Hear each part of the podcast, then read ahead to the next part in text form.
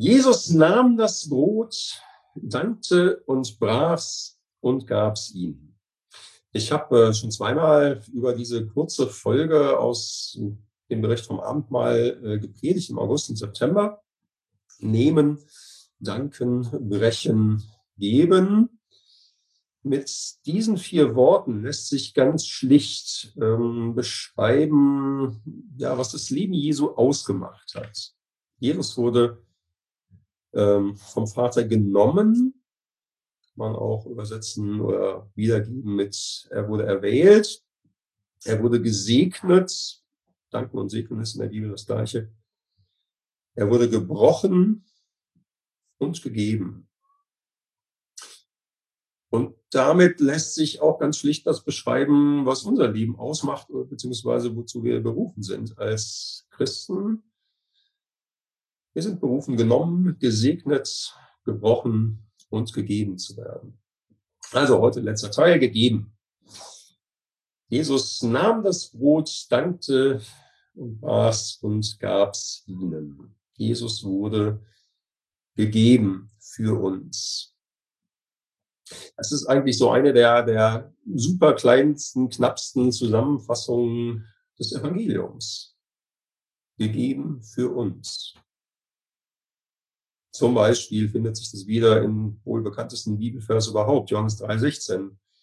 Da steht, so sehr hat Gott die Welt geliebt, dass er seinen eigenen Sohn gab. Damit alle, die an ihn glauben, nicht verloren gehen, sondern das ewige Leben haben. Oder Römer 8, 32. Gott hat seinen eigenen Sohn nicht verschont, sondern hat ihn für uns alle dahin gegeben. Wird er uns dann noch irgendetwas vorenthalten, ist die Anschlussfrage. Oder auch im Abendmahl selbst kommt das ja mal vor, wo Jesus nach dem Lukas-Evangelium sagt, dies ist mein Leib, der für euch gegeben wird.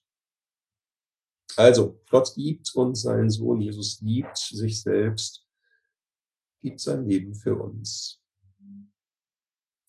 So, das gilt für Jesus. Aber auch wir sind Gaben, sind Geschenke Gottes in dieser Welt. Nicht in gleicher Weise wie Jesus, das wäre eine gnadenlose Überforderung. Wir sind nicht für die Rettung der Welt zuständig. Insofern, Jesus ist ein Geschenk von ungleich größerer Bedeutung, als wir es sind, aber wir sind es auch. Wir sind auch Geschenke Gottes an diese Welt. Ganz schön wird das ähm, ausgedrückt in Epheser 5, 1 und 2. Da schreibt Paulus Folgendes.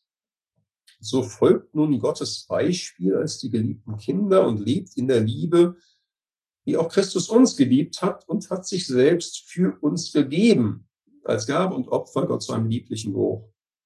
Also ne, so typischer Paulus-Satz mal wieder, den man eigentlich fünfmal lesen muss. Äh, Quintessenz ist, Christus hat sich für uns gegeben und jetzt nehmt ihn zum Vorbild und macht das genauso. Ich weiß nicht, ob sie sich, ob du dich schon mal so angesehen hast als Gabe Gottes an dieser Welt, als Geschenk Gottes an dieser Welt. An die Menschen um dich her, an, an die Schöpfung um dich her. Aber so ist es. Und du bist ein besonderes Geschenk. Es gibt Sätze, die nur du sagen kannst. Es gibt Gebete, die nur du beten wirst. Es gibt Umarmungen, die nur du anderen Menschen geben wirst. Es gibt Lieder, die nur du singen wirst.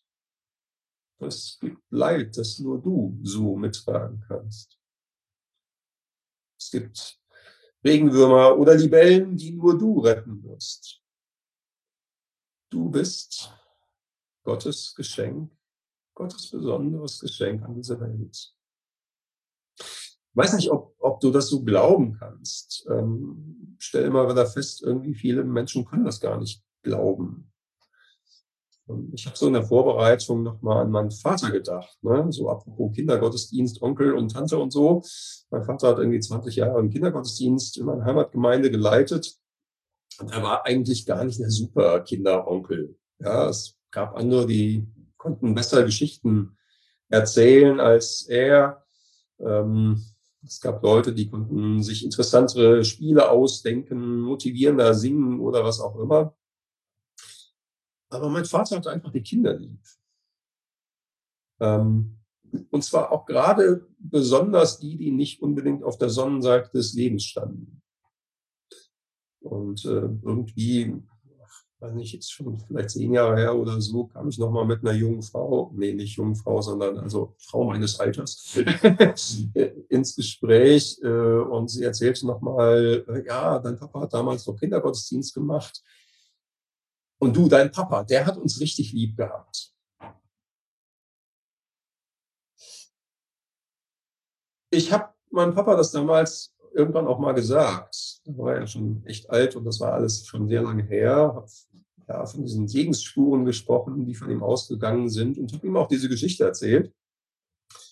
Ähm, und es war interessant, wie mein Papa reagiert hat. Er konnte es nämlich kaum annehmen. Er sprach gleich von dem, was nicht so gut war.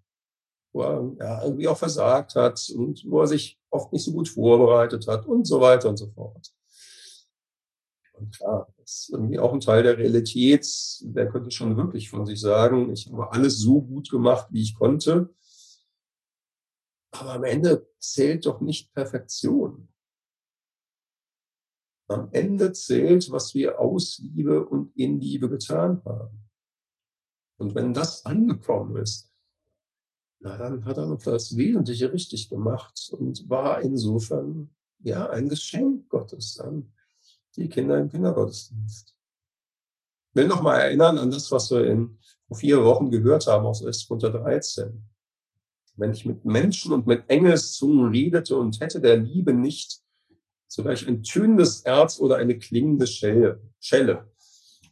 Wenn ich prophetisch reden könnte und wüsste alle Geheimnisse und alle Erkenntnisse und hätte allen Glauben, so dass ich Berge versetzen könnte und hätte der Liebe nicht, so wäre ich nichts.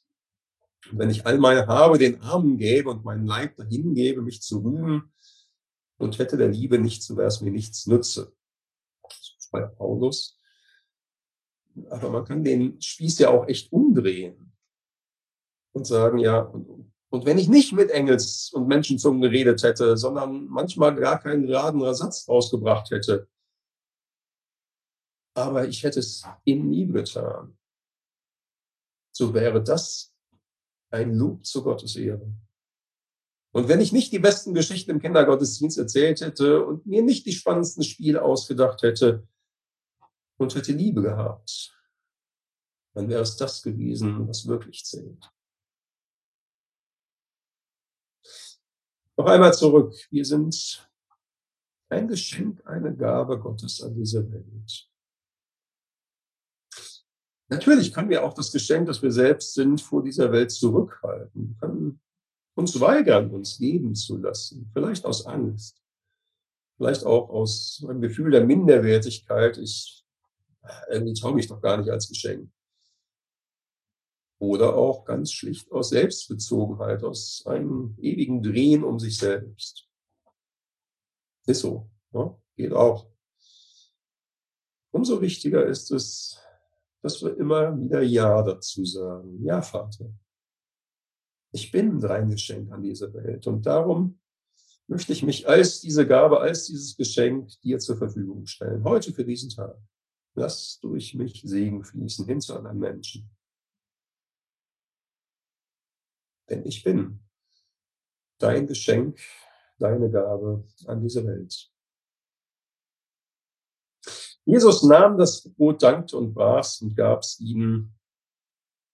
Jesus selbst wurde von Gott genommen, von ihm erwählt, gesegnet, gebrochen für uns, wurde gegeben als Gottes Geschenk an uns. Und wir sind berufen, ihm auf diesen Weg zu folgen. Amen.